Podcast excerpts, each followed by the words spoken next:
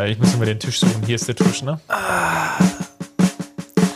Wir bräuchten eigentlich dann auch nochmal so einen Soundschnipsel für diesen Infoblock. Da muss ich irgendwie nochmal was suchen. Oder beziehungsweise für rund um den FC Bayern. Das ist so ein mhm. Knopfdrücken so. Vielleicht dieses Jabba Dabba oder so. Oh yeah. Jabba Dabba Ach du Scheiße. Du drehst völlig am Rad, seit du, seit du dieses Ding hast. miasanrot.de Geschichten rund um den FC Bayern München.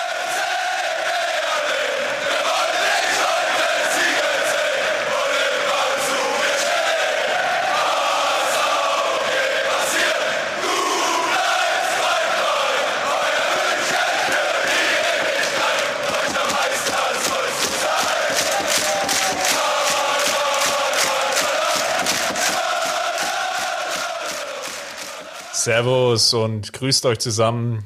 Es ist wieder Zeit für den Mir sind Rot Podcast, Folge 155. Heute besprechen wir, was denn so eine gute drei Sterne Cuisance ausmacht. Und mein Name ist Christopher Ramm. Und mein Name ist Justin Kraft und wir besprechen nicht nur die drei Sterne Cuisance, sondern wir sprechen auch noch über viele, viele andere Themen in diesem Podcast, oder Chris? Genau, das ist richtig. Deswegen lass uns gleich mal reinstarten mit unserem Infoblog rund um den FC Bayern. Und wir haben ja vom letzten Podcast noch etwas aufzuarbeiten, denn die Amateure hatten das Derby gegen die Katzen. Genau so ist es und immer wieder eine besondere Partie irgendwie dann auch, weil es ja die kleinen Bayern sind, die da gegen die Profis von 1860 spielen und äh, man ja eigentlich auf dem Papier eine Außenseiterrolle hätte, wenn man sich das so äh, ja zurechtlegt, wie ich das gerade getan habe. Umso schöner ist es dann natürlich, dass man die 60er immer wieder ärgern kann. Ähm, in einem sehr umkämpften Spiel haben die Bayern dann gegen Ende, 79. Minute war es, Malik Tillmann hat da das 2-1 gemacht ja, ähm, mit 2-1 gewonnen. Herausragender Derby-Sieg mal wieder. Irgendwie dann noch so ein bisschen die Kirsche auf dieser überragenden Rückrundentorte, wenn man so will. Ähm, wenn ich mal jetzt in diesem Küchenslang auch so ein bisschen bleiben will. Also ähm, das, das war schon sehr ansprechend und ich denke mal, das ist vor allem auch nochmal ein Beleg dafür gewesen, wie sehr diese Mannschaft auch in dieser Liga angekommen ist. Ähm, wir haben häufig darüber gesprochen, dass in der Hinrunde viele Spiele dann auch ähm, vergeigt wurden, weil sie dann körperlich nicht dagegen gehalten haben, weil sie dann ja, vielleicht nicht ganz an die 100%-Grenze gegangen sind und dann ähm, gegen Ende nochmal eingebrochen sind. Mittlerweile haben sie richtige Comeback-Qualitäten entwickelt. Ähm, Sascha Mölders, wir haben im Vorgespräch drüber gesprochen, da hat Chris noch gesagt, da raunt jeder dann in der Kabine, der hat schon mal höher gespielt. Ähm, das ist ja auch so, also Mölders natürlich mit überragenden Stürmerqualitäten hat ja auch schon mal gegen die Bayern Profis äh, genetzt, wenn ich mich da richtig erinnere. Und ähm, hat da auch die, die 1-0-Führung mit seinem 15. Saisontor gemacht. Ähm, zum Glück konnten die Amateure vor der Pause nochmal ausgleichen. Ich fand, das war in der ersten Halbzeit, insbesondere in der ersten Halbzeit, ein sehr offenes Spiel, ein offener Schlagabtausch mit Chancen auf beiden Seiten. Ähm, konnte man schwer vorhersagen, wie das Ding ausgeht. Umso schöner ist es dann natürlich, dass sie es gegen Ende nochmal noch mal gewuppt haben und ja, dass Tillmann dann ähm, erneut getroffen hat, drittes Saisontor jetzt mittlerweile. Und dass die Amateure da diesen wichtigen Derby-Sieg dann auch geholt haben und nicht nur in der Meisterschaft jetzt gut dastehen in der dritten Liga, sondern eben auch die Stadtmeisterschaft geholt haben.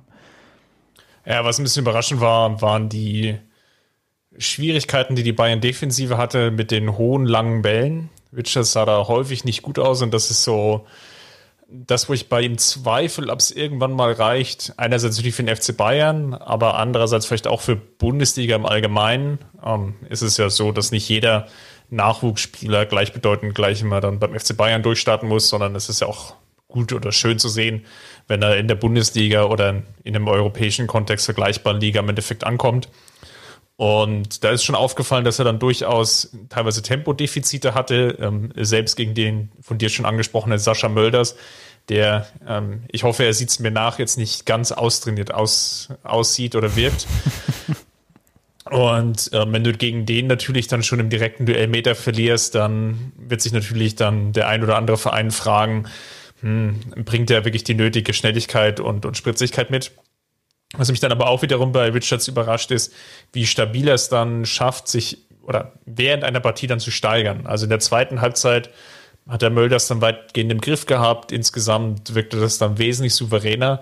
Und das hatten wir in dieser Saison schon häufiger gesehen. Da hat sich ja Richards dann auch festgespielt in der Abwehr. Ist ja auch belohnt worden mit dem Profidebüt ähm, in der Bundesliga gegen Freiburg. Ist ja nochmal kurz vor Schluss eingewechselt worden. Und das wird sicherlich ein Punkt sein, an dem er dann insgesamt noch arbeiten muss, dass er einerseits mehr Konstanz reinbekommt, aber auch Schnelligkeit. Ja, das, ist, das, Seite, ist, ja. das ist ein Punkt, da würde ich jetzt auch gerne gleich nochmal einhaken. Ähm, ich hätte Richards nicht zugetraut, ähm, diese Rückrunde, die er jetzt gespielt hat, hätte ich ihm einfach nicht zugetraut. Ähm, ich war ja von Anfang an relativ skeptisch, weil ich einfach nicht überzeugt war von seinem Stellungsspiel. Dass, dass er auch hinten relativ einfache Fehler teilweise gemacht hat. Ähm, er hat ja teilweise auch Außenverteidiger gespielt, was nicht seine gelernte Position ist. Ähm, aber auch als Innenverteidiger hatte ich immer das Gefühl, das kann schon ein gutes Niveau werden, ein gutes Profiniveau äh, in der Entwicklung, aber ähm, eher nicht so, dass, dass ich jetzt sage, der wird beim FC Bayern durchstarten. Und ähm, genau das Gefühl habe ich jetzt immer noch, aber ich muss auch meinen Hut ziehen, was der für eine Rückrunde gespielt hat teilweise. Ähm, da habe ich einen anderen Richards gesehen als in der Hinrunde. Das war auf jeden Fall ein Schritt nach vorne. Ähm, ich glaube trotzdem nicht, dass man sich zu viele Hoffnungen machen sollte dahingehend, dass er, dass er was für die Profis ist, sondern vielleicht eher eine, eine gute Profikarriere. Und das ist ja auch schon was. Absolut. Dann lasst uns gleich mal zum nächsten Spiel kommen. Die englischen Wochen in der dritten Liga werden ja konstant weitergespielt. Also auch diese Woche, wenn wir nochmal eine englische Woche sehen, dann haben wir die Saison aber auch in den Büchern. Und es ging gegen Jena. Die sind abgeschlagen, Tabellenletzter, stehen schon als Absteiger fest. Blöderweise oder ironischerweise haben sie ja sogar das Hinspiel gewonnen gegen die Bayern. Das war eines von drei oder vier Saisonsiegen überhaupt, die sie erzielt haben in der dritten Liga. Und Sebastian Hoeneß hat wieder konsequent durchgewechselt, ähm, hat ja das System etwas etabliert, dass er wirklich eine starke Rotation jetzt fährt während dieser englischen Wochen. Es gab wieder fünf Änderungen. Bei 18 oder bei dem 1860-Spiel waren es sechs Änderungen, also da ist dann durchaus eine große Rotation und das ist sicherlich auch ein Vorteil der Amateure, dass sie eben den relativ breiten Kader haben und jetzt zum Teil ja auch noch durch U19-Spieler, wo die Saison ja beendet wurde, dann nochmal unterstützt wurden. Und ja, wie auch gegen 1860 war es Tillmann, der die Bayern äh, zunächst auf die Siegerstraße brachte, dann Senkball, der reinkam mit einem individuellen Abwehrfehler, brachte dann eigentlich jener überhaupt zurück ins Spiel, die sich sehr, sehr schwer taten, sich überhaupt Chancen herauszuspielen. Und dann ist das Spiel, ja, ich will nicht sagen dahingeplätscht, aber die Bayern taten sich halt schwer, wirklich gute Chancen herauszuspielen. Und ja, bis es dann erst abermals Zimmer war, der dann die, die Führung brachte. Und dann haben es die Münchner eigentlich versucht, wirklich über die Zeit zu retten. Also wirklich wie in so einem ja, Pokalspiel oder wie in so einem Ligaspiel, wo es halt wirklich nicht so gut läuft. Also so sah es halt wirklich aus. Also es war definitiv eine der schlechtesten Leistungen, vielleicht sogar der gesamten Song, aber definitiv jetzt in der Rückrunde. Und summa summarum ähm, reichte es aber, weil ähm, Hoffmann dann noch zwei gute Paraden drin hatte, auch ganz gegen am Ende nochmal einen Freistoß von, von Jenas Mikkels. Ähm, dann auch noch, ja, oder den, den Weg ins Tor nicht gefunden hat. Von daher knapper 2 zu 1 Auswärtssieg. Es gibt jetzt halt sehr, sehr gute Chancen ähm, auf die Drittligameisterschaft. Es sind jetzt noch zwei Spieler. Das Topspiel, wenn man so will, gegen Duisburg, die in den letzten zwei, zweieinhalb Wochen aber auch Punkte gelassen haben, die ja noch lange Zeit jetzt der Tabellenführer waren. Und dann zum Abschluss geht's nach Kaiserslautern und ja, je nachdem, wie es halt äh, bei den anderen Spielen schon läuft, kann sogar sein, ich glaube, Mittwoch ist der Spieltag, dass die Bayern-Amateure da den Drittliga-Meisterschaft schon perfekt machen. Ansonsten vielleicht dann in Kaiserslautern und das hätte ja zumindest auch so eine kleine Symbol- oder Strahlkraftwirkung. Absolut und ähm, ich will an der Stelle noch mal ein Thema aufmachen, was, was viele vielleicht gar nicht so auf dem Schirm haben, weil sie ähm, sehen eben, die Amateure stehen jetzt auf Platz eins, das ist alles super, das ist alles toll. Ähm, das ist ja auch so und, und das muss man auch anerkennen und da muss man, muss man sich auch einfach mal freuen können, dass, dass die zweite Mannschaft der Bayern in der dritten Liga auf, auf Platz eins steht. Ähm, aber, und das ist für mich eben leider doch ein kleineres Aber. Ich hätte mir jetzt gewünscht, gerade ähm, in dieser, in dieser Corona-Zeit jetzt, beziehungsweise nach der Corona-Pause, wo dann doch relativ schnell klar war, die Amateure bleiben in der dritten Liga hätte ich mir gewünscht, dass noch mehr Spieler aus dem 2003er Jahrgang beispielsweise ähm, ihre Spielzeit bekommen, dass sie sich entwickeln können in dieser Liga, dass sie jetzt schon erste Schritte machen können. Und ähm, genau das ist der Sinn dieser Mannschaft eigentlich. Also die Mannschaft spielt in dieser Liga selbstverständlich, um dort auch die Klasse zu halten und dort weiterhin Erfahrungen sammeln zu können. Das ist sicherlich das Ziel hat Priorität, aber ähm, die oberste Priorität sollte es immer sein, Talente zu entwickeln und ähm, dass diese Mannschaft eben Sprungbrett ist für junge Spieler. Und ähm, da habe ich zumindest in den letzten Wochen den ein oder anderen 2003er, ohne jetzt konkret Namen nennen zu wollen, ähm, habe ich das schon durchaus vermisst und hätte mir er oder erhofft, dass Hoeneß da ähm, vielleicht ein bisschen mutiger ist. Ich kann nachvollziehen, dass er die Meisterschaft jetzt unbedingt holen will, wenn er schon mal da oben steht. Und ähm, das ist nun mal ein sportlicher Trieb, der der nachvollziehbar ist, der verständlich ist und der sicherlich auch für seine private Vita beziehungsweise seine, seine Trainer-Vita sehr wichtig sein könnte, wenn er sich dann mal für andere Jobs qualifizieren möchte und da immer verweisen kann auf, auf eine mögliche Meisterschaft vielleicht. Ähm, deshalb kann ich das schon nachvollziehen, aber ich hätte mir persönlich noch mehr äh, den Einsatz ähm, von, von 2003er Talenten oder ja, eben eben anderen Eigengewächsen in Anführungsstrichen ähm, noch gewünscht und das noch ein bisschen mehr jetzt in den vergangenen Tagen und Wochen. Ich bin eigentlich eher in der anderen Abteilung unterwegs und kann es durchaus nachvollziehen, dass äh, Sebastian Hoeneß sich da versucht auch zu profilieren. Es ist, glaube ich, auch ähm, das, das Recht des Trainers, dass er sich da ja nicht exponiert ist jetzt vielleicht der falsche Begriff, aber dass er sich natürlich dann auch versucht, so gut es geht zu verkaufen. Und was ja auch nicht ganz vergessen werden darf, ist, dass er die ja, vielen Spieler, die jetzt natürlich Spielzeit bekommen, wo man sich fragen kann, müsste das unbedingt noch sein, ähm, wo zum Beispiel auch klar ist, dass sie den FC Bayern verlassen, natürlich allen voran Fried zu nennen, ähm, aber auch äh, Yi Yong als, als Leihspieler, um jetzt einfach vielleicht mal zwei Namen in die Runde zu werfen. Sie helfen halt der Mannschaft außenrum, dann ein gewisses Gerüst zu geben und es erlauben oder sie erlauben es dann Sebastian Hoeneß im Endeffekt frei zu rotieren und andere Spieler sind dann vielleicht nicht so sehr im gegnerischen Fokus und können oder haben dann die Option, sich besser zu entfalten. Tillmann ist jetzt das beste Beispiel, Musiala war es irgendwie die Wochen zuvor die profitieren natürlich auch, dass ein Fried neben ihnen steht und Räume für sie kreiert, wo sie sich dann in Szene setzen können. Und das ist jetzt für mich eher der Vorteil, der insgesamt überwiegt. Und das ist sicherlich auch ein Aspekt, der dann nicht ganz unberücksichtigt sein sollte.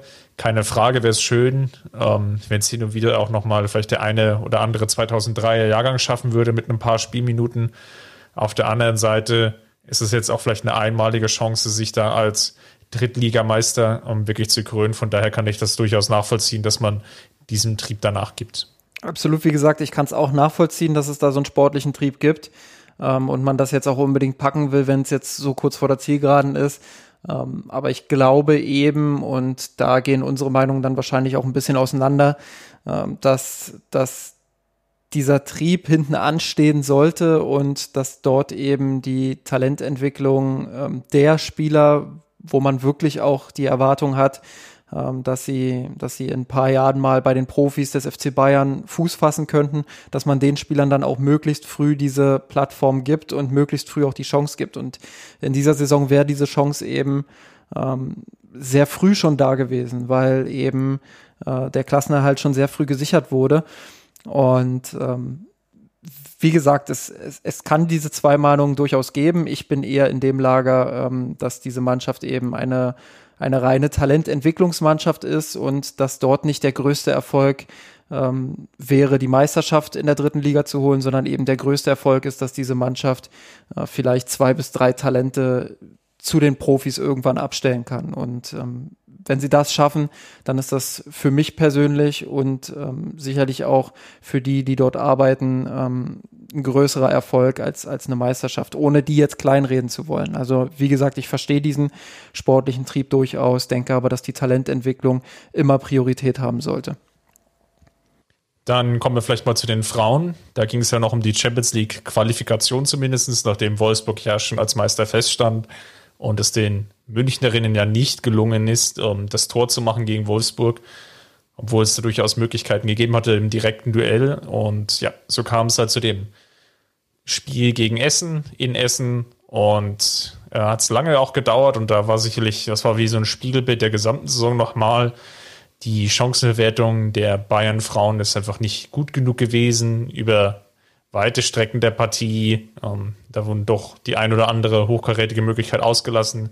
Und es hat einen Freistoß gebraucht, äh, sehr sehenswert. Also wer die Chance hat, nochmal, ähm, schaut mal bei YouTube oder so rum. Da gibt es, glaube ich, auch auf den offiziellen Kanälen dann nochmal Zusammenfassung. Ähm, den Freistoß von Magul zum 1 zu 0.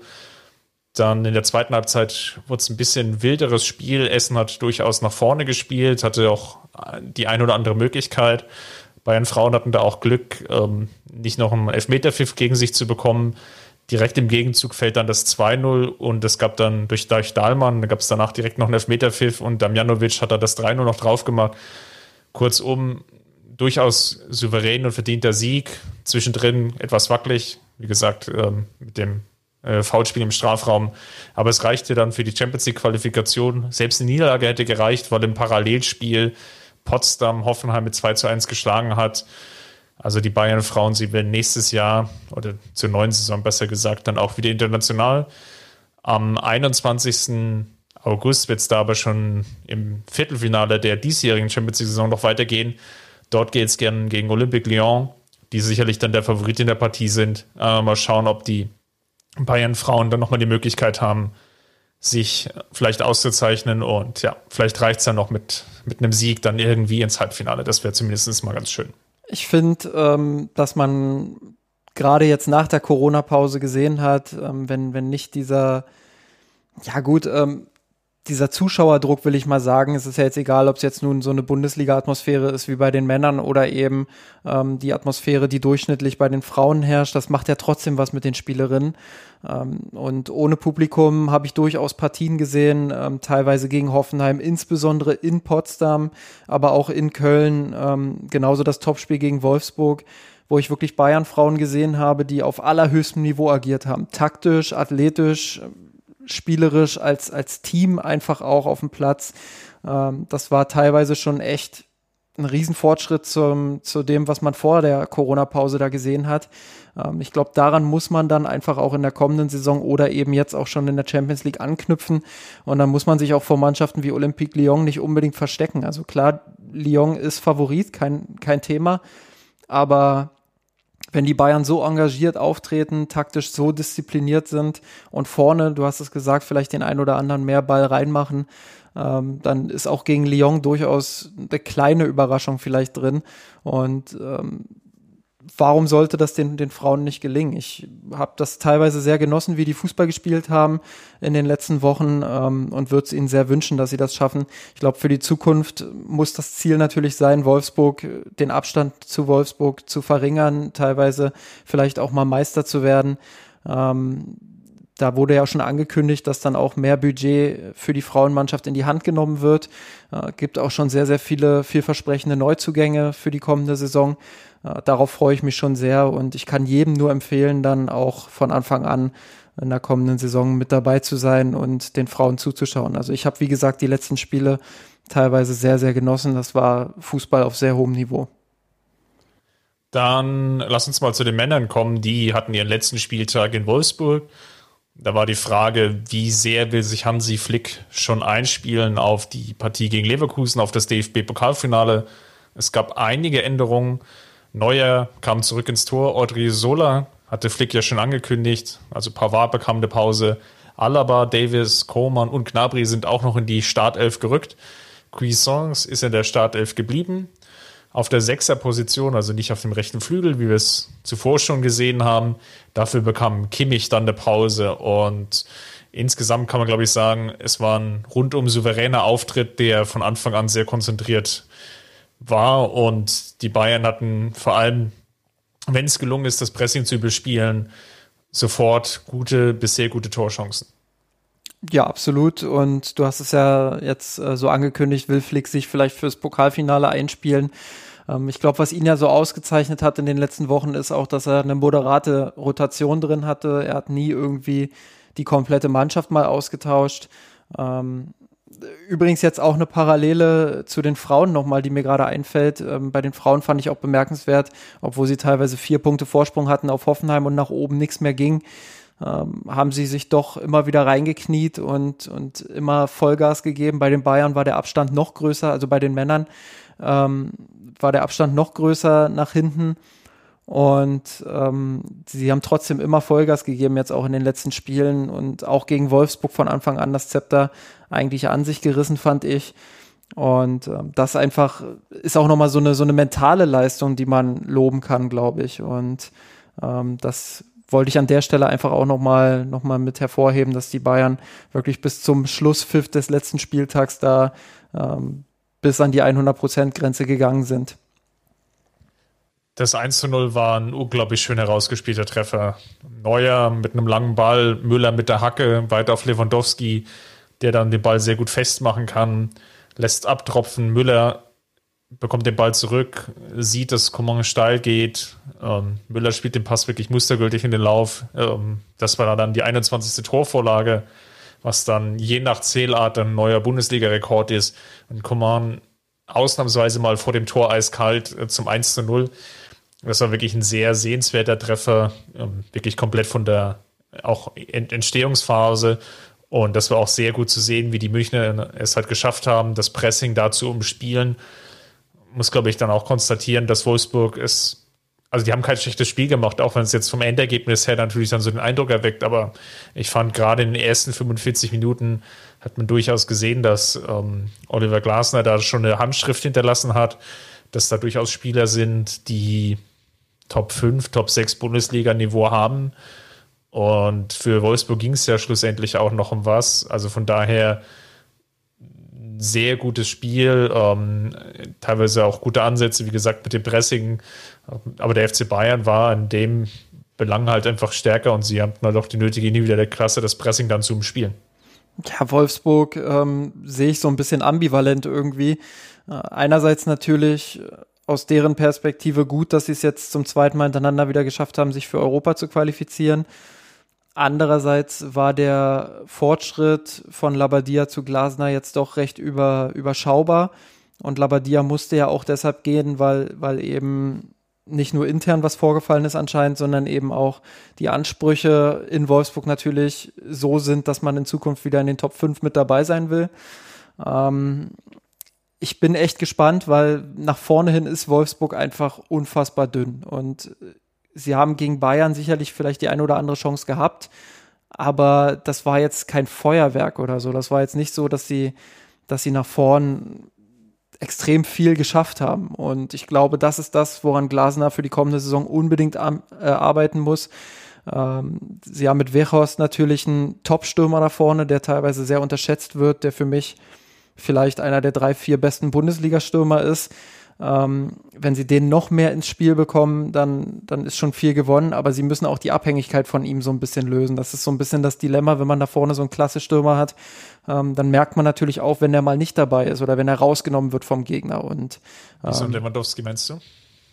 Ja, wobei da ja mittlerweile auch, wenn man das sieht, äh, wenn man sich die, die Scoring-Liste der Bayern ansieht, ähm, Nabri habe ich auf jeden Fall im Kopf, der zweistellig getroffen hat.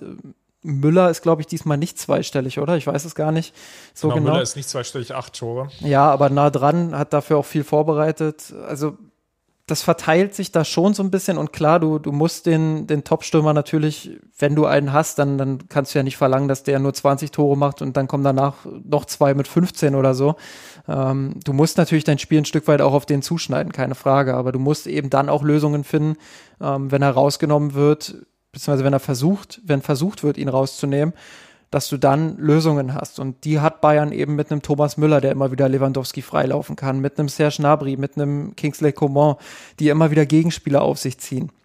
Das ist im Vergleich zu Wolfsburg natürlich nochmal eine ganz andere Niveauklasse, aber Wolfsburg muss da eben dann taktische Lösungen finden, um ähm, ja, Wehorst einfach weiterhin weiter freilaufen zu können auch. Und das fehlt mir bei denen. Ich, ich weiß nicht ganz, ähm, wie Glasner das in der kommenden Saison lösen möchte. Im Endeffekt war mir das von Wolfsburg gerade nach vorne eben viel, viel zu dünn.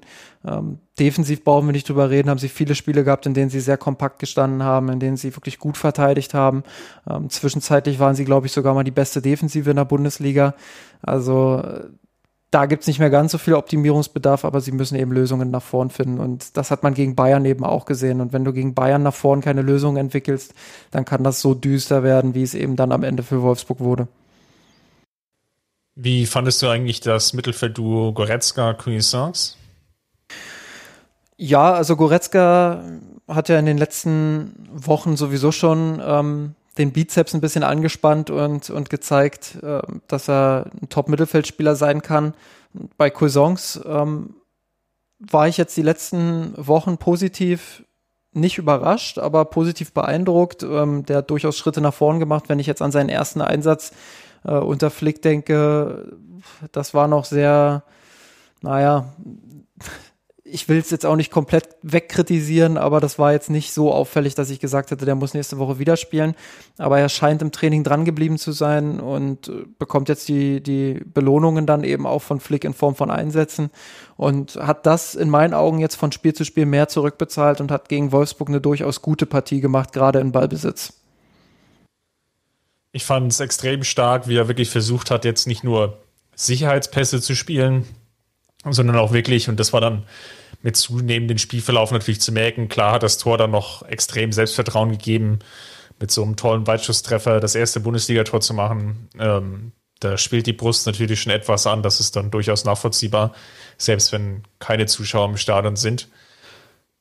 Was gut war, dann in der zweiten Halbzeit die vielen Versuche dann durchzustecken, äh, Steilpässe, die kleinen Körpertäuschungen, ich will nicht sagen, dass es so Thiago-haft war, aber er hat zumindest so ein Element reingebracht, wo man durchaus sehen konnte, okay, da gibt es im Bayern-Kader noch den ein oder anderen Mittelfeldspieler, der über durchaus noch eine kreative Note verfügt.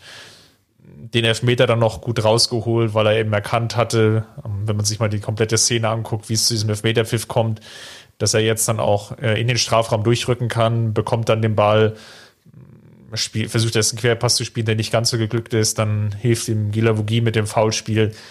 Also in der Summe war das schon durchaus beachtliche Leistung und es erinnerte mich so ein bisschen an Renato Sanchez, der, das so hatte ich das auch in dem Spielbericht bei uns bei mir sind rot geschrieben, der ja auch im letzten Spiel der vergangenen Saison, also im 34. Spiel, damals gegen Eintracht Frankfurt, womöglich sein bestes Bayern-Spiel hatte und ganz ähnlich war das jetzt hier auch. Ich bin jetzt gespannt, wie es mit ihm weitergeht. Adrian Fein kommt ja zurück, der jetzt in Hamburg, also spätestens seit der Corona-Pause eigentlich eine eher schwere Zeit hatte, wo er sich nicht mehr so gut in Szene setzen konnte. Und da bin ich jetzt gespannt, wie da das direkte Duell ausgeht. Natürlich auch immer mit der Frage gepaart, wie geht es im Mittelfeld generell weiter? Bleibt Martinez, bleibt Tolisso, bleibt vielleicht auch ein Thiago? Das sind ja noch die ganz großen Fragezeichen, die wir jetzt hier unlängst diskutiert haben. Und ich behaupte mal, die Chancen, dass er mehr Einsatzminuten bekommt als in dieser Saison, sind auf jeden Fall durchaus höher. Du hast jetzt gerade am Anfang, ähm, finde ich, schon sehr gut herausgestellt, was, was ihn so besonders macht und warum ich auch glaube, dass es durchaus wertvoll sein kann, ihm diese Spielzeit zu geben. Ähm, er macht nicht, also er, viele, viele kritisieren das ja, dass er, dass er irgendwie versucht, immer das Besondere zu machen. Spiel doch mal den einfachen Pass, so nach dem Motto. Aber ich finde es gut, dass er sich traut, solche Aktionen reinzubringen und immer mal wieder auch mutige Aktionen reinzubringen, auch mal ins Eins gegen Eins zu gehen oder einen Vertikalpass zu spielen. Das sind so Dinge, viele Talente die agieren dann eben sehr unscheinbar, versuchen dann eher den Sicherheitspass zu spielen, um ja nicht negativ aufzufallen, fallen dann eben aber auch nicht positiv auf. Und Cuisance ist so ein, so ein ambivalenter Spieler und das finde ich einfach gut an ihm. Und auch wenn noch nicht alles gelingt, ist das eine Note, die mir schon zeigt, jemand, der so ein Selbstvertrauen hat, könnte durchaus mal jemand für den FC Bayern werden.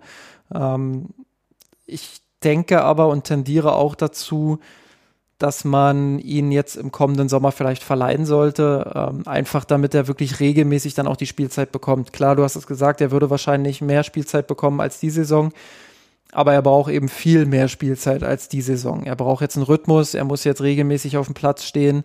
ähm, und braucht dementsprechend dann auch einen richtigen Verein. Das ist ja auch mit so einer Laie immer verbunden, dass man da den richtigen Verein auch finden muss, wo er seine Qualitäten dann eben auch zeigen kann. Ähm, da bin ich sehr gespannt, wie die Bayern jetzt weitermachen mit ihm. Ich glaube, die Laie wäre, wäre jetzt konsequenterweise der richtige Schritt. Bin ich mir ehrlich gesagt nicht ganz sicher, ob ähm, jetzt wirklich eine Laie notwendig ist. Das wird sehr davon abhängen, meiner Meinung nach, ob es jetzt zum Beispiel weitergeht, auch mit den äh, fünf Auswechslungen, ob diese Regelung zumindest noch im nächsten Jahr Bestand hat. Das gibt ähm, dem FC Bayern und Hansi Flick dann durchaus die Option, auch die Minuten großzügiger zu verteilen. Gerade wenn man überlegt, die ganzen Heimspiele gegen die eher unterklassigeren Teams, wo es dann im Idealfall, wir erinnern uns zum Beispiel die Partie gegen Düsseldorf, wo es dann zur Halbzeit vielleicht schon 3-0 steht oder kurz nach der Halbzeit, und du eigentlich ab der 55. Minute schon die größere Rotationsmaschine anwerfen kannst. Plus, was wir nicht vergessen dürfen, wir erleben jetzt im August im Endeffekt einen Champions League Mini-Quali oder nicht Qualifikation, sondern Endturnier um den Sieg der aktuellen Saison. Und dann geht es ja nahtlos weiter mit Länderspielen, Bundesliga etc. etc., wo ja eigentlich alles aufgeholt werden soll, was jetzt die knappen zwei Monate, zweieinhalb Monate ja liegen geblieben ist. Und das ist schon ein extrem straffes Programm und deswegen macht es durchaus Sinn, wenn man schaut, wie kann man den Kader vielleicht breiter aufstellen, ohne jetzt aber irgendwie groß ins Risiko zu gehen. Im Sinne von, jetzt holen wir noch mal drei andere Spieler. Ja, ich sehe durchaus die, die Vorteile von der Laie. Ich kann es mir aber durchaus vorstellen, dass es vielleicht sinnvoller für ihn ist, ähm, je nachdem, wie sich jetzt die gesamte Konstellation entwickelt, dass er ähm, noch ein weiteres Jahr zumindest erstmal München bleibt. Was definitiv ein Vorteil ist, ähm, die DFL, Bundesliga, DFB haben sich jetzt ja darauf verständigt, dass das Transferfenster relativ lange offen ist. Und da kann der FC Bayern natürlich auch bis Mitte Oktober jetzt ja wirklich dann sich noch alle Optionen offen halten. Ich würde aber auf jeden Fall erstmal mit ihnen die neue Saison starten.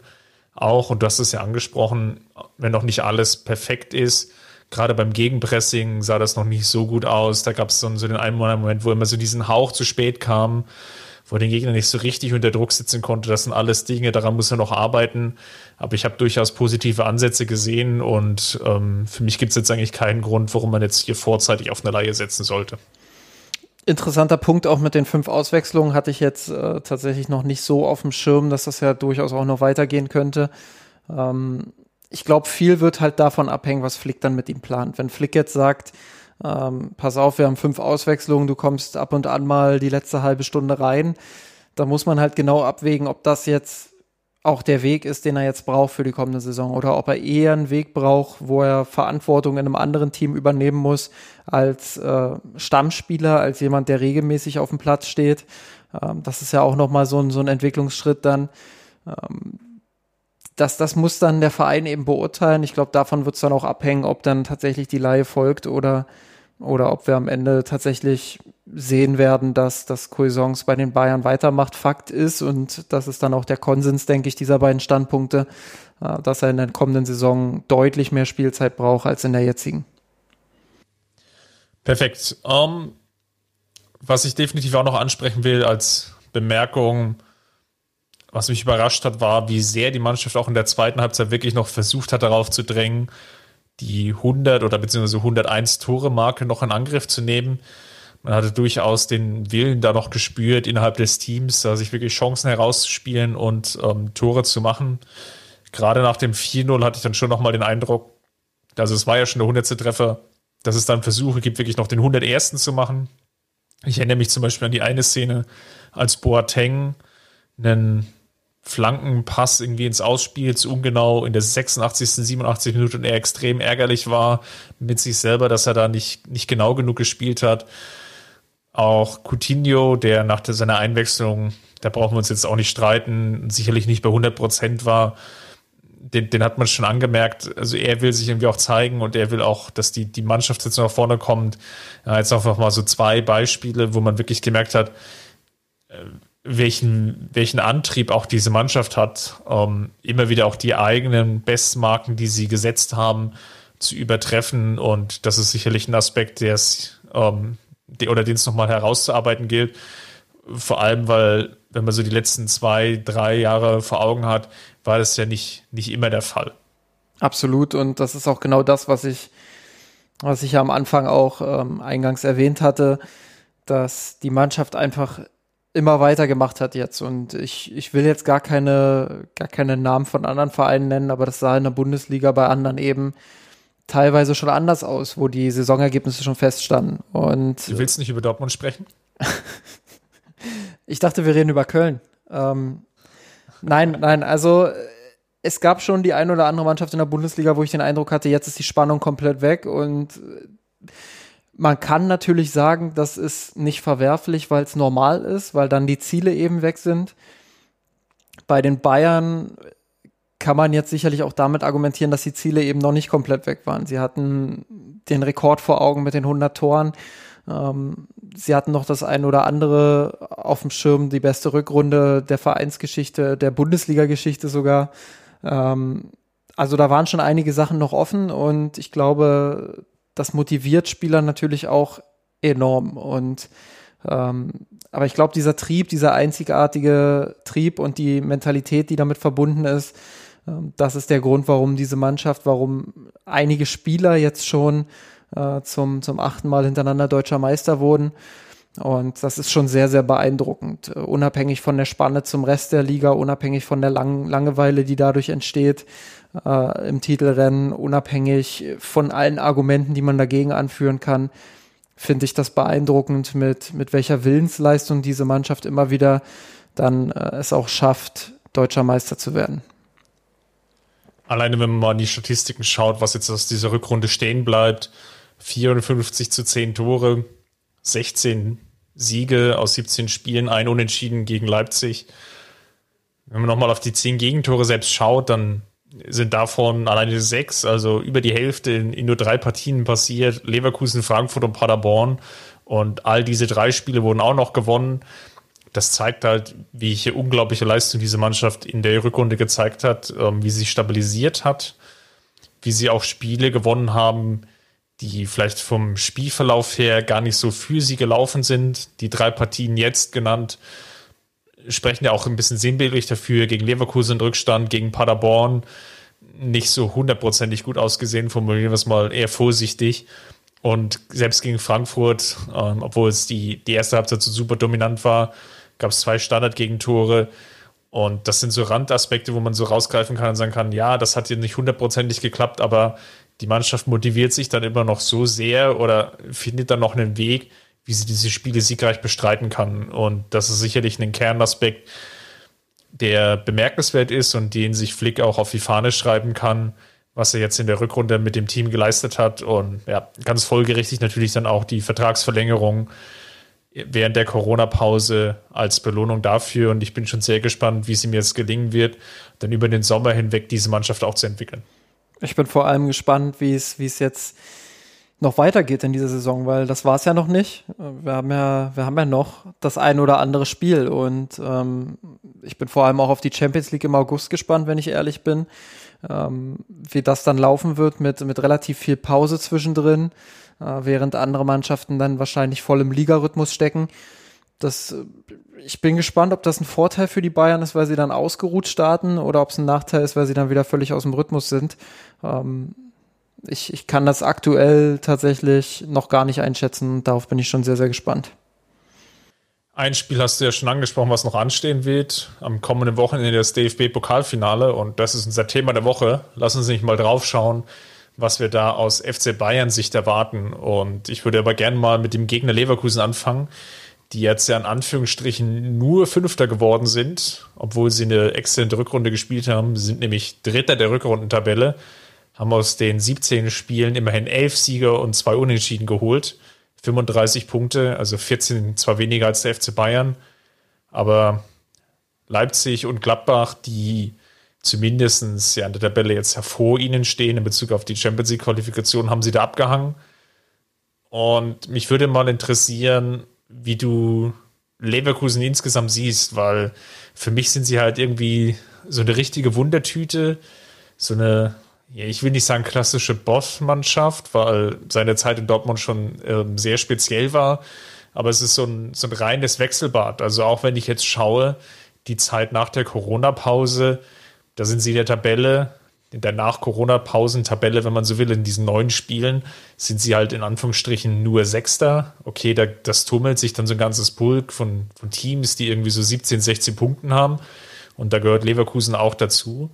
Aber sie haben im Endeffekt in diesen neun Spielen drei Niederlagen kassiert, haben dann teilweise Partien, wo man meint, da geht es auch um die, für den Gegner um nichts mehr, wie jetzt am vorletzten Spieltag gegen Hertha, eigentlich ziemlich klar verloren.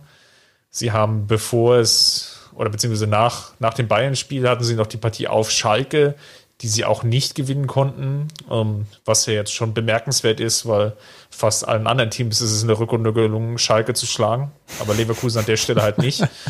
Das ist auch so typisch Leverkusen, also das muss man auch mal sagen. Äh, das ist, also die, der, der most Leverkusen-Move war einfach dann gegen Schalke nicht den Sieg zu holen, ganz ehrlich. Das beschreibt einfach alles, alles, was du gerade auch so aufgezählt hast und ähm, das ist einfach für mich Leverkusen im Kern und, und ich weiß auch nicht, woran es liegt. Ähm, sie hatten ja jetzt in der Vergangenheit schon einige Trainer und verschiedene Kader und ich hatte auch diesmal eigentlich diese Saison wirklich ein herausragendes, also ein Gefühl dafür, dass, dass Leverkusen das weit bringen könnte in dieser Saison, dass sie vielleicht sogar Leipzig und Dortmund angreifen könnten. Ähm, das haben sie dann nicht geschafft. Ähm, ich glaube, Platz fünf ist letztendlich für die Ansprüche von Leverkusen zu wenig in der Bundesliga. Bester Fünfter aller Zeiten bestimmt, ohne es nachgeguckt zu haben, aber 63 Punkten ist natürlich schon eine beachtliche Bilanz trotz allem. Ja, ja, muss, muss, man, muss man natürlich auch anerkennen. Ich glaube trotzdem, dass ähm, und wir reden immer so über die Punkte und das wird ja auch im Meisterschaftsargument immer, immer mit vorgeführt dass man, dass man ja 80 Punkte braucht und selbst dann noch nicht Meister ist, weil die Bayern konstant über 80 holen. Ich glaube, man muss da auch ein bisschen einordnen, dass die Spanne von oben nach unten einfach so groß geworden ist, dass man dann auch von Mannschaften wie Leverkusen, Leipzig und Dortmund erwarten kann, dass sie mehr Punkte holen als in der, in der Vergangenheit. Ähm, dass sie das dann einfach auch konstant schaffen, die 70 zu knacken oder die 75. In, Im Fall von Dortmund würde ich sogar sagen, 78 bis 82 sind mit dem Kader Pflicht. Ähm, das ist in der Bundesliga mit der Spanne, die aktuell herrscht. Ähm, das ist kein gesundes Verhältnis, darüber brauchen wir auch nicht reden.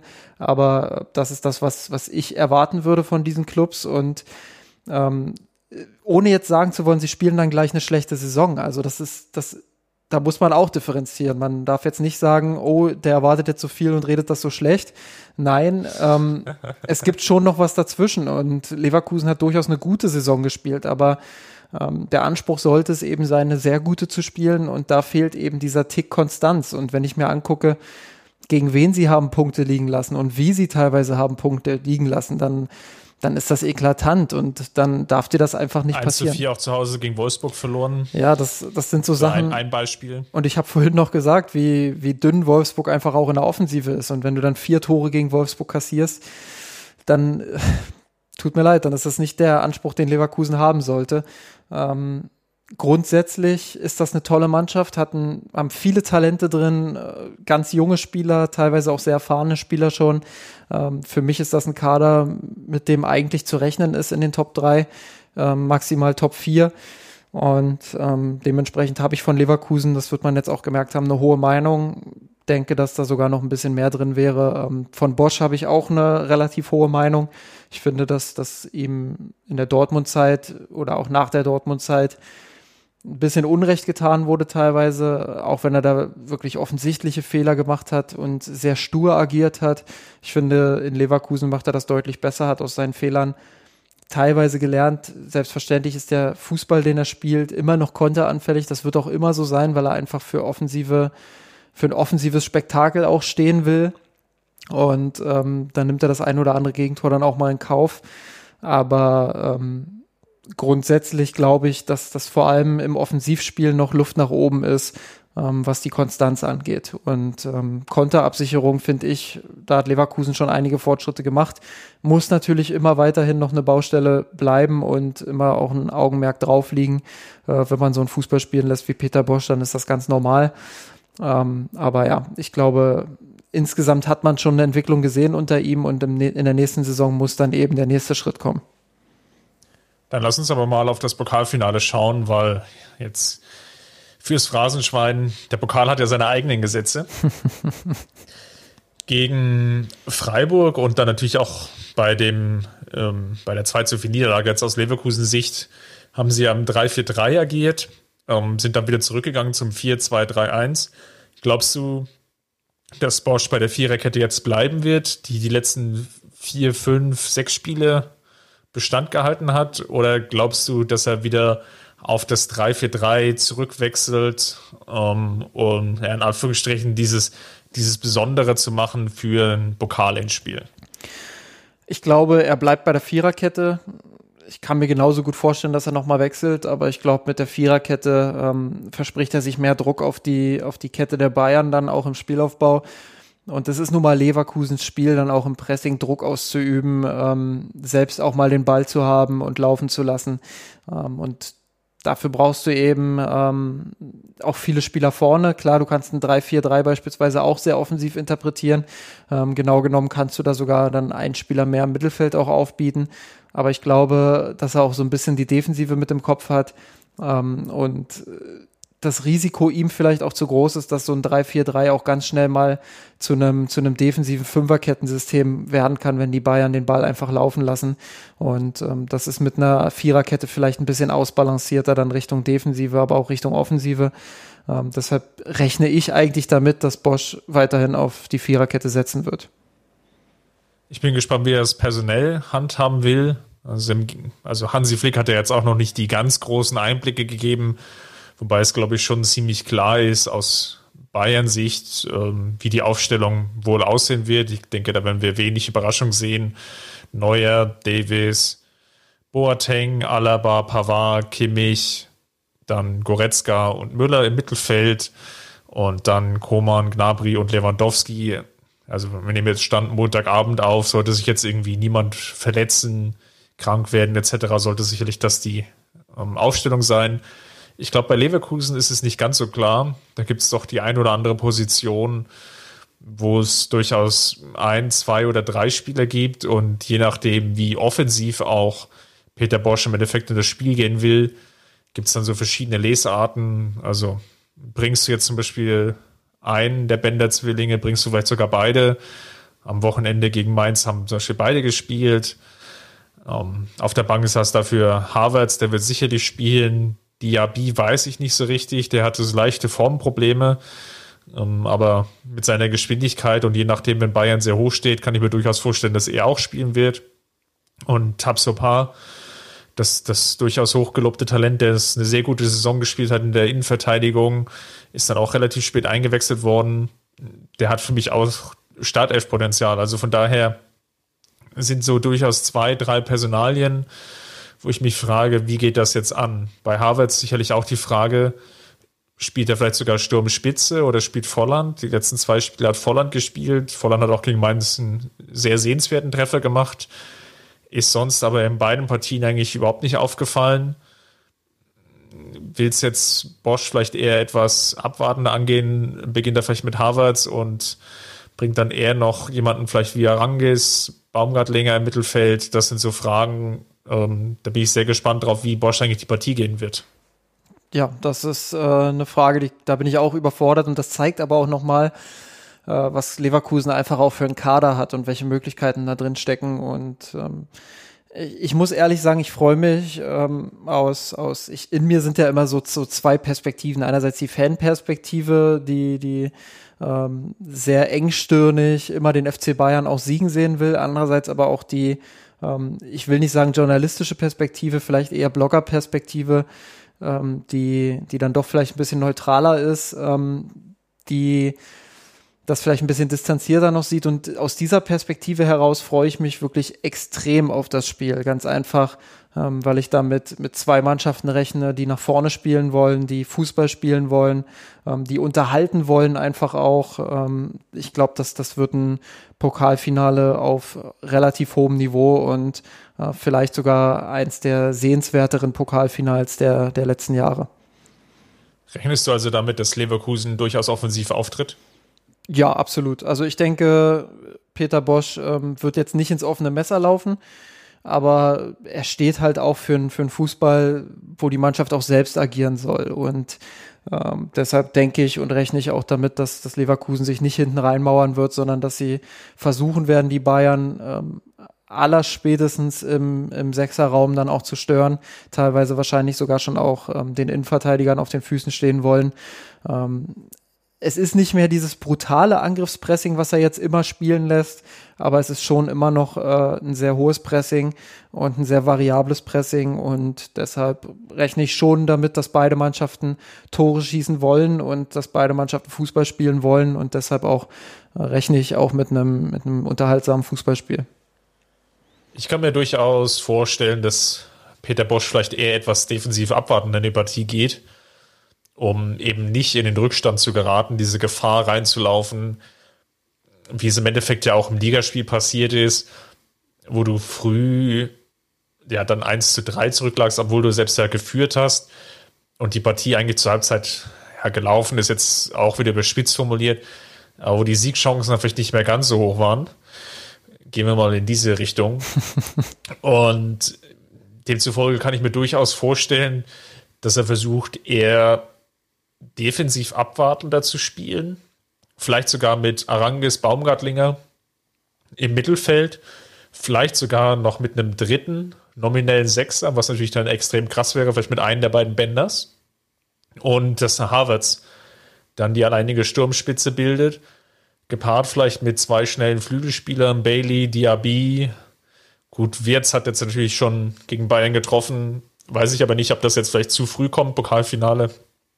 Aber meine Idee wäre dann vielleicht aus Leverkusener Sicht heraus, versuchen defensiv gut zu stehen, Bayern vielleicht auch in Zweikämpfe zu verwickeln, je nachdem, welcher Schiedsrichter jetzt dann auch die Partie pfeift. Da gibt es ja durchaus ähm, ja, unterschiedliche Wege, so eine Partie zu leiten. Wir erinnern uns, ja, oder häufig ist es so, wenn, wenn Gräfe die Partie leitet, der lässt da sehr, sehr viel laufen. Dann kannst du natürlich auch mit einer anderen Körperlichkeit vielleicht rangehen als vielleicht bei einem Brüch, auch wenn der natürlich jetzt keine Bayern-Spieler leitet, ähm, auf, aufgrund seiner Verbandszugehörigkeit, aber Brüch ist ja eigentlich tendenziell ein Schiedsrichter, der eher etwas weniger ähm, oder der, der, durchaus eine etwas härtere Linie oder Gangart hat, um jetzt vielleicht einfach nur mit so zwei Beispielen zu, um die Ecke zu kommen. Jedenfalls, was ich damit ausdrücken will, ist, je nachdem, wie dann die Partie läuft und welche Umstände auch äh, mit reinfließen, dass du dann versuchst, aus Leverkusener Sicht eine gewisse Körperlichkeit reinzubringen, vielleicht mit einem eher ekligen Mittelfeldpressing dann zum Erfolg zu kommen und dann halt ähm, über schnelle Umschaltsituationen vielleicht auch Boateng im Endeffekt als Schwachpunkt auszumachen, dann versuchst, ähm, wie es ja auch im Hinspiel dann geglückt ist in der Bundesliga, dann einfach deine ein, zwei Tore zu machen. Ja, aber auch im Hinspiel hat Leverkusen ja sehr, sehr offen angefangen, sage ich mal, im Sinne von ähm, sehr, sehr hoch dann auch verteidigt mitunter. Ähm, ich fand, dass Leverkusen dann sich hat zu sehr hinten reindrücken lassen von den Bayern, beziehungsweise wie man es nimmt. Die Bayern haben es vielleicht auch einfach geschafft, Leverkusen weiter hinten reinzudrücken. Ähm, und dass das nicht der Plan von Leverkusen war. Ich erinnere mich da auch nochmal an die Pressekonferenz danach, als Peter Bosch sehr offen zugegeben hat, dass äh, eigentlich nicht die richtige Mannschaft gewonnen hat, ähm, die dieses Spiel hätte gewinnen müssen. Und ähm, ich glaube, wenn Leverkusen das zu passiv angeht, zu defensiv, zu tief, dann, dann ist das einfach auch gegen die eigenen, gegen die eigenen Strukturen, gegen das, das das eigene Spiel auch, das, was Leverkusen ja normalerweise so, äh, so, so stark auch macht, äh, mit dem Offensivspiel, was sie haben, eben dann auch nach vorn zu kommen, ähm, den Ball auch mal zu halten. Und äh, deshalb stelle ich mir das schwierig vor zu sagen, ja, jetzt machen wir in dem Spiel mal was, was anderes, jetzt nicht, nicht komplett anders, aber äh, schon anders. Und ja, da muss man dann mal sehen, ähm, was Bosch auch auch will. Ich schätze Bosch ganz ehrlich als jemanden ein, der ich will jetzt nicht das Wort stur verwenden, das hat für die Dortmund-Zeit zugetroffen, für Leverkusen eher nicht. Ähm, konsequent. Konsequent, ko konsequent ist ein gutes Wort, ja, danke. Ähm, ich denke, dass er sehr konsequent mit seiner Philosophie umgeht und auch mit der Umsetzung dessen. Und ich glaube, er verliert lieber mit seiner Philosophie ähm, als, als dreckig in Anführungsstrichen zu gewinnen mit einer Leistung, wo er einfach weiß, puh, auf Dauer wird es schwer damit, dann auch Titel zu gewinnen oder eben ähm, einfach auch Erfolg zu haben mit einer Mannschaft. Ich glaube, da ist ihm das Wie dann doch entscheidend wichtig. Dann abschließende Frage vielleicht noch zu dem Themenblock, zu dem Segment. Wie hoch gewinnt der FC Bayern das Spiel? Das kommt ein bisschen darauf an, äh, wie sehr Leverkusen Leverkusen ist in diesem Finale. Wenn, wenn Leverkusen so Leverkusen ist, wie sie es gegen Schalke waren, kann ich mir auch einen hohen Sieg der Bayern vorstellen. Ähm, ich rechne aber mit einem sehr unterhaltsamen Spiel, ähm, mit einem engen Pokalfinale, was die Bayern am Ende 3 zu 2 gewinnen. Ich wollte es auch gerade sagen, so ein 3 zu 2 wäre so ein krasses Pokalergebnis, was auch der Pokalleistung eigentlich in der gesamten Saison des FC Bayern widerspiegelt nach den letzten zwei Spielen bin ich aber eigentlich zuversichtlich, dass es den FC Bayern durchaus gelingen wird, ähm, da motiviert in die Partie reinzugehen, ähm, da vielleicht auch die Körperlichkeit anzunehmen. Ich glaube schon, dass man ja, die, die, die nötige Anspannung und Konzentrationsfähigkeit mitbringt, diese Partie zu gewinnen oder auch gewinnen zu wollen, dass es nicht gleichgültig ist, wie dieses Spiel ausgeht. Und von daher bin ich da ganz zuversichtlich, dass der FC Bayern als Sieger von dem Platz gehen wird. Du bist optimistisch, das heißt, die Bayern gewinnen das Pokalfinale also doch nicht. Gut, dann muss ich meinen Tipp vielleicht nochmal ändern. Ja, wenn du optimistisch bist, dann geht das halt mal nach hinten los. Gut, dann lass uns nochmal zu den Gewinnern und Verlierern der Woche kommen. Wer war denn der Gewinner für dich? Ja, wir haben ihn eigentlich schon genannt. Ähm, Cuisance für mich einer der Gewinner, vielleicht jetzt nicht der alles überragende Spieler auf dem Platz, aber einfach, weil es mich gefreut hat, dass, äh, hat, dass er eine gute Leistung auf den Platz gebracht hat, sich mal wieder ein Stück beweisen konnte. Ja, allein das reicht für mich diese Woche aus, um ihn zum Gewinner der Woche zu benennen. Sehr schön. Ich gehe einfach mal mit Thomas Müller, weil er, er hat mehr oder weniger so zwei Mini-Rekorde gebrochen hat oder beziehungsweise ähm, dazu beigetragen hat, nämlich einmal den Vorlagenrekord eingestellt oder beziehungsweise aufgestellt hat mit seinen 21 Vorlagen. Ähm, wunderschöner Pass zum 1-0 haben wir ja schon im Spielsegment so besprochen.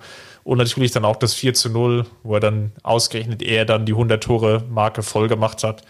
Von daher Thomas Müller jetzt auch nicht ähm, total überragend in der Partie, aber er hatte wie immer seine ein, zwei Szenen und hat dazu beigetragen, dass es halt so gelaufen ist, wie es gelaufen ist. Wer war denn der Verlierer für dich der Woche? Ähm, tue ich mich wieder sehr schwer mit, äh, habe aber Ivan Perisic genommen und möchte da auch wieder nicht das Wort Verlierer benutzen, sondern ähm, das war halt eine sehr unglückliche Leistung. Er kam jetzt äh, aus einer aus einer kürzeren Verletzung wieder raus. Ähm, ich sehe auch Argumente dafür, warum bei ihm nicht alles funktioniert sofort aber das war eben einfach keine gute Leistung und es geht bei ihm ja immer noch darum, ob er jetzt in der kommenden Saison weiter als Kaderspieler bei den Bayern bleiben darf, ja, oder ob es äh, zurückgeht zu Inter oder sonst wohin. Ähm, deshalb war das leider eine unglückliche Leistung und leider nicht das Spiel, mit dem ich dann argumentieren kann, weil ich durchaus denke, dass er für die kommende Saison ein sehr guter Kaderspieler sein könnte. Vielleicht einen Satz zu ihm, weil du mir jetzt äh, zum zweiten Mal den Pick weggenommen hast. aber ist okay. Was mich eigentlich bei Perisic am meisten stört, aber das war eigentlich auch bekannt, als er schon geholt wurde. Und ich glaube, wir haben es in dem Podcast schon x-mal erwähnt. Also für die äh, Stammzuhörer ist das jetzt auch nicht gänzlich neu, was jetzt kommen wird.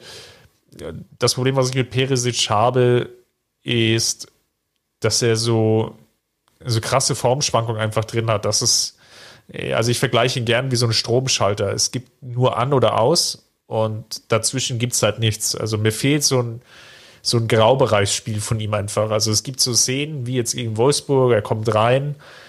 Die Partie läuft ja im Endeffekt in der zweiten Halbzeit klar in eine Richtung und du denkst, das ist jetzt so der Moment, wo er durchaus brillieren kann und wo er am Ende dann mit einem Tor und einer Torbeteiligung oder mit zwei, drei guten Szenen einfach rausgeht und alle denken sich, na gut, guter, sehr guter Bundesligaspieler, ähm, als Kaderspieler sicherlich für den FC Bayern sehr wertvoll.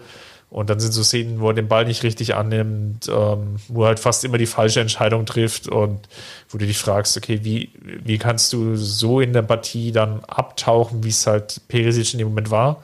Und dann gibt es aber halt eben diese anderen Spiele, wo du eigentlich gar nicht damit rechnest, wo es vielleicht auch strukturell jetzt, nehmen wir das Pokal-Halbfinale gegen Frankfurt, wo er in der ersten Halbzeit so viele gute Szenen drin hat, ähm, wo ihm vielleicht sogar teilweise die Unterstützung fehlt, weil eben Gnabry und Koman eben nicht spielen können.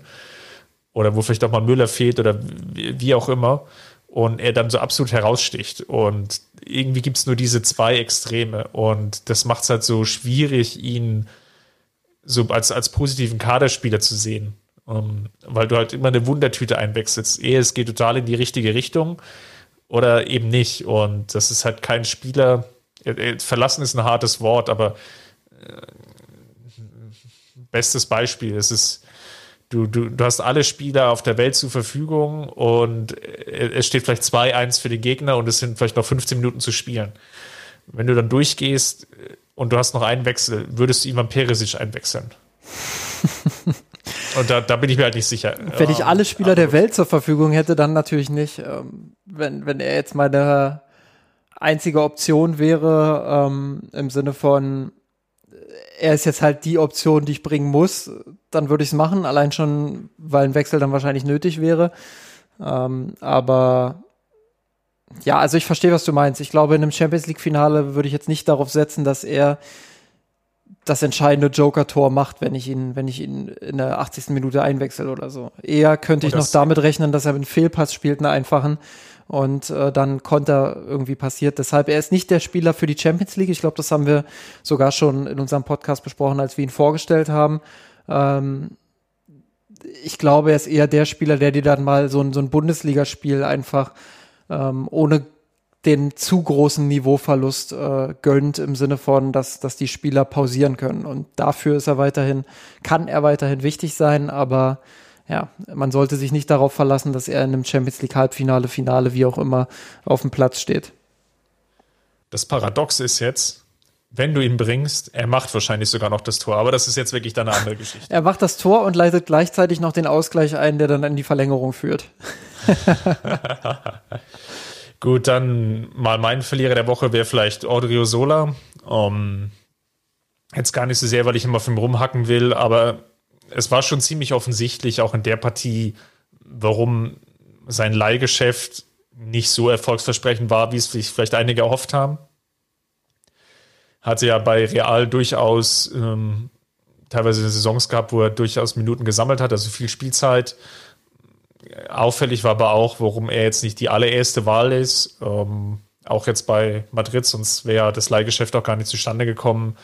Da fehlt es halt teilweise dann auch an der nötigen Körperlichkeit. Ähm, klar, da war die eine Szene zum, zum vermeintlichen Anschlusstreffer für Wolfsburg, wo er Glück hat, aber auch die eine Szene als Neuer gut gehalten hat, ging halt einem Stellungsfehler voraus.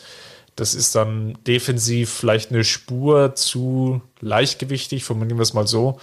Und, und offensiv war eben auch ähm, dieser Punkt, den du vorhin eigentlich schon angesprochen hast. Er wollte keine Fehler machen. Und dann fällst du aber offensiv auch nicht so sehr auf. Und das war im Endeffekt zu sehen. Und von daher mein Verlierer der Woche, weil er einfach nicht zeigen konnte, warum es weitergeht oder beziehungsweise ist es eigentlich, hat sich nochmal gezeigt, ja, warum der FC Bayern jetzt das Leihgeschäft dann beendet und warum er dann nicht versucht ist, daran oder Interesse daran zeigt, den Spieler dann weiter zu verpflichten. Ja, würde ich so oder unterschreibe ich so zu 100 Prozent. Ähm, ich denke, die Wege werden sich dann jetzt auch trennen. Sehr schön, dann haben wir die Stundenmarke doch wieder voll gemacht. Ähm, es freut mich, dass ihr bis hierhin durchgehalten habt. Ähm, großes Segment heute. Falls es euch gefallen hat, hinterlasst gerne einen Kommentar. Im Thiago Podcast von letzter Woche wird ja oder wurde ja eifrig diskutiert, ähm, die Vor- und Nachteile, ob Thiago beim FC Bayern bleiben sollte, welchen Mehrwert er beim FC Bayern liefert oder welche Alternativen es möglicherweise auch gibt, wurden da sehr ausführlich diskutiert. Ähm, falls ihr die Folge noch nicht gehört habt, schaut da mal rein oder kommentiert dann auch noch da unter dem Artikel gerne mit. Ansonsten natürlich gerne uns bei Twitter äh, Feedback, Anregungen, Reaktionen zu diesem Podcast geben. Da freuen wir uns jederzeit gerne auf Feedback, Kritik oder anderweitige Kommentare rund um den Podcast hier. Ansonsten natürlich Facebook, habe ich noch vergessen zu erwähnen. Last but not least, ähm, immer noch Patreon zu nennen. Das hilft uns einfach, das möglich zu machen, was ihr hier im Endeffekt hört, nämlich, dass wir das nötige technische Equipment einerseits, aber eben auch ähm, die nötige Software beziehungsweise die nötigen Anbieter zum Hosting dieses Podcasts im Endeffekt uns leisten können, das Ganze möglich zu machen. Daher äh, nochmal die Werbung für mir sind rot slash Patreon. Dort uns gerne unterstützen. Ansonsten hören wir uns, glaube ich, Justin nach dem Pokalfinale wieder, es sei denn, das passiert jetzt noch was ganz Aufregendes in der Woche. Davon wäre jetzt aber, glaube ich, erstmal nicht auszugehen. Von daher sprechen wir uns dann hoffentlich nächste Woche als Doublesieger wieder. Mich würde es freuen. Mich würde es auch freuen, klar. Also wir sprechen uns auf jeden Fall entweder als äh, Single-Sieger oder als Doublesieger. Mal sehen. Ja, wenn äh, FC Bayern das Spiel natürlich nicht gewinnt, dann. Dann nehmen wir auch keinen Podcast mehr auf. Total, also. Ja, oder, oder, wenn, dann ist der Pokal natürlich total unwichtig für die Gesamtkonstellation. Aber das ist immer, dann eventuell ein Thema in der nächsten Woche. Bis dahin, macht's gut, Servus. Servus. Wir haben den Kampf gewonnen, den Thron erklommen, der Haien hat's gemacht. Ich hab geträumt von dir, von unserer Weltpläne. Wir haben den Kampf gewonnen, den Thron erklommen, der Haien hat's gemacht. Ich hab geträumt von dir, von unserer Weltpläne. Wir haben den Kampf gewonnen, den Thron erklommen,